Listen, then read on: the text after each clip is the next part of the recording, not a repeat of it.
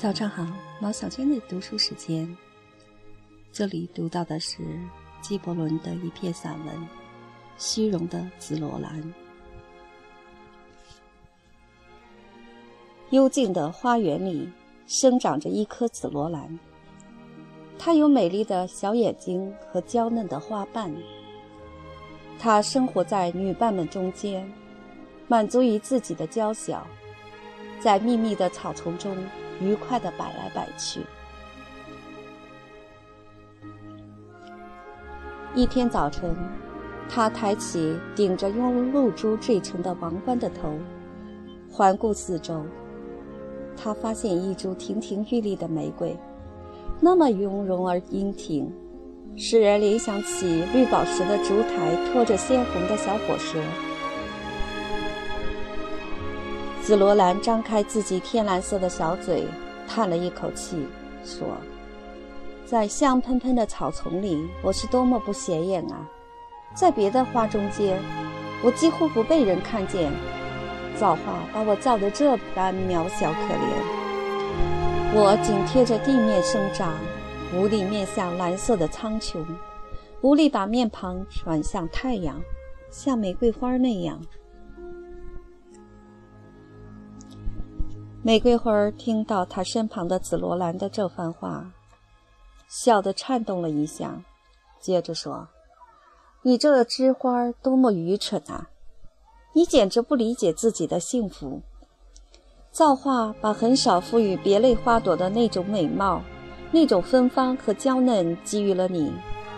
抛弃你那些错误的想法和空洞的幻想，满足于自己的命运吧。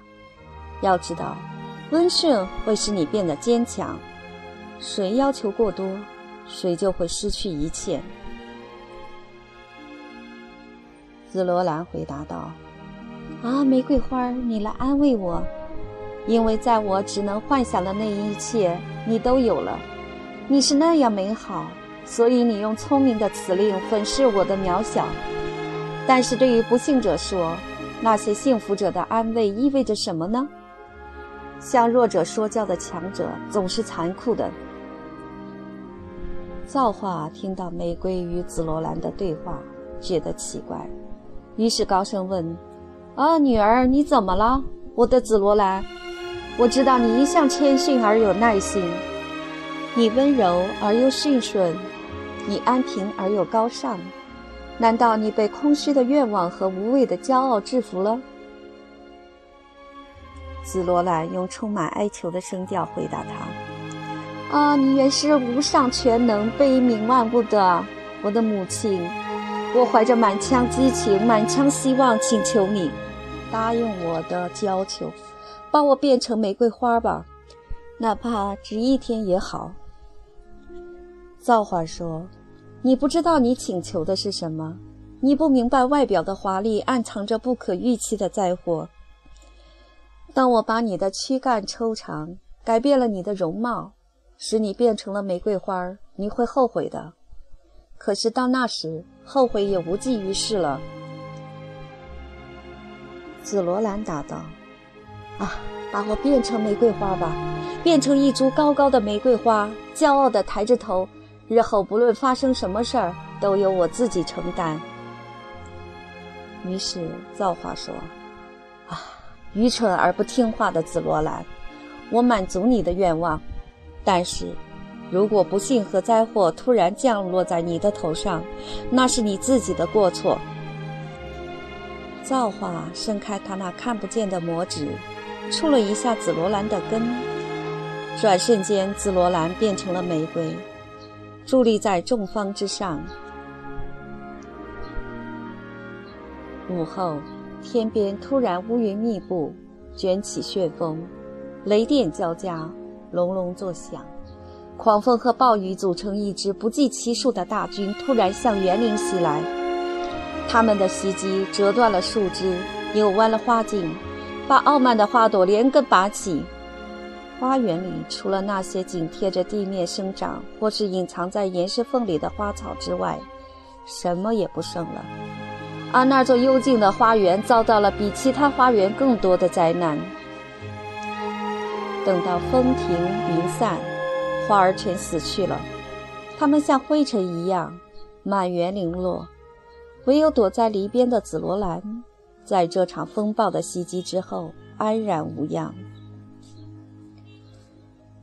一株紫罗兰抬起头来，看着花草树木的遭遇，愉快地微笑了一下，招呼自己的女伴：“瞧啊，暴风雨把那些自负为美的花朵变成了什么哟？”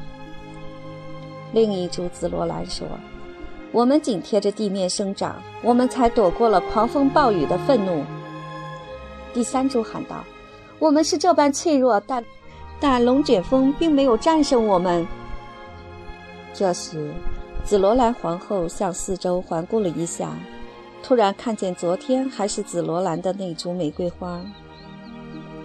暴雨把它从土里拔起，狂风扫去了它的花瓣。把它抛在湿漉漉的青草上，它躺在地上，像一个被敌人的箭射中了的人一样。紫罗兰皇后挺直了身子，展开自己的小叶片，招呼女伴们说：“看呐，看呐，我的女儿们，看看这株紫罗兰。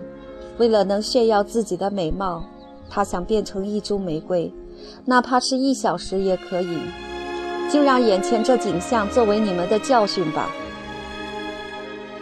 濒死的玫瑰叹了一口气，集中了最后的力量，用微弱的声音回答道：“听我说吧，你们这些愚蠢而谦逊的花儿，听着吧，暴风雨和龙卷风都把你们吓坏了。